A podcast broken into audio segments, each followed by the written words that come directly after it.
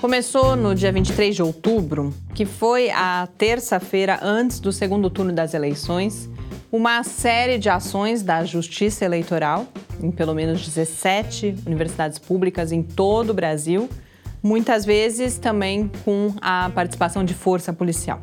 Essas ações determinavam a retirada de faixas e cartazes, a suspensão de eventos e chegar até a questionar conteúdo que tinha sido abordado em sala de aula.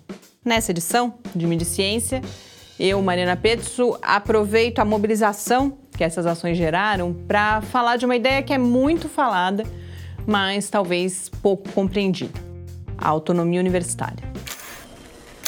Mídia Ciência. Resumo semanal comentado das principais notícias sobre ciência e tecnologia do Brasil e do mundo.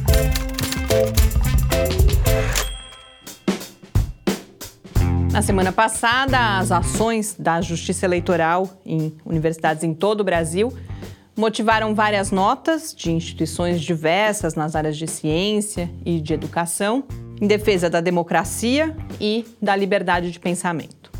A gente também teve notícias em quase todos os principais veículos de imprensa no Brasil e também internacionalmente.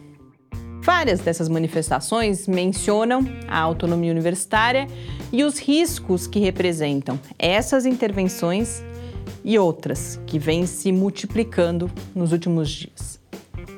A autonomia universitária, aliás, me parece ser um valor que é disseminado na opinião pública brasileira. Mas eu tenho as minhas dúvidas se o significado do conceito de autonomia é familiar para as pessoas. Não é trivial falar desse significado, já que o próprio conceito de autonomia universitária é um conceito em disputa. Mas a, a perspectiva histórica pode ajudar. Quando surgiram as primeiras universidades europeias, medievais, a preocupação com a autonomia já estava presente para que o conhecimento pudesse ser produzido e disseminado sem o controle da igreja e do Estado. Um outro marco está já no século XVII, com a Revolução Copernicana e a crítica do Galileu à autoridade e à tradição. Não só da Igreja e do Estado, mas também de visões de mundo que vieram antes dele.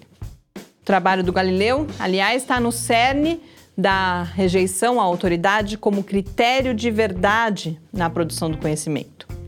Por sua vez, é a base da revolução que levou aquilo que a gente chama de ciência moderna. No Brasil, a primeira vez que se legislou sobre autonomia universitária foi na Constituição de 1988, que no seu artigo 207 estabelece que as universidades e outras instituições de pesquisa científica e tecnológica gozarão de autonomia didático-científica, administrativa e de gestão financeira e patrimonial.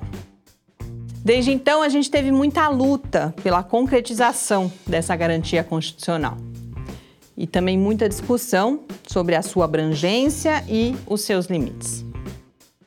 Mas existe uma coisa que é inquestionável, que é a relevância da autonomia didático-científica na produção do conhecimento.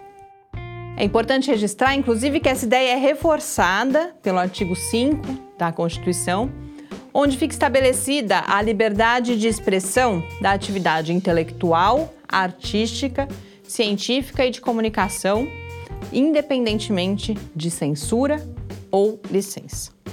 Autonomia didático-científica, liberdade de expressão da atividade científica, liberdade de pensamento e liberdade de cátedra são, com alguma generalização, nomes diferentes para a mesma preocupação de garantir a pluralidade de ideias e de concepções, a possibilidade de questionamento e de transformação do pensamento hegemônico e a proteção contra restrições impostas pelo poder vigente.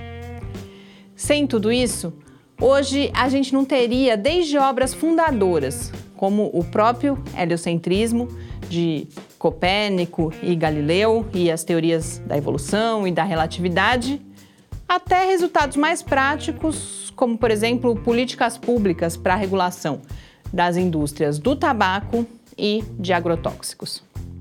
é o debate, povoado por diferentes visões. Visões que vão sendo depuradas ao longo do tempo no processo de revisão por pares, em direção a um saber impessoal. É esse processo que confere ao conhecimento científico e tecnológico legitimidade, relevância, pertinência, universalidade, abrangência e também utilidade. Na defesa de um bem público tão fundamental, a gente precisa estar atento para não permitir nem a menor brecha, que logo pode se transformar em uma fenda intransponível. Boas leituras e até a próxima semana. Mídia e Ciência, uma realização do Laboratório Aberto de Interatividade Lábio Fiscar.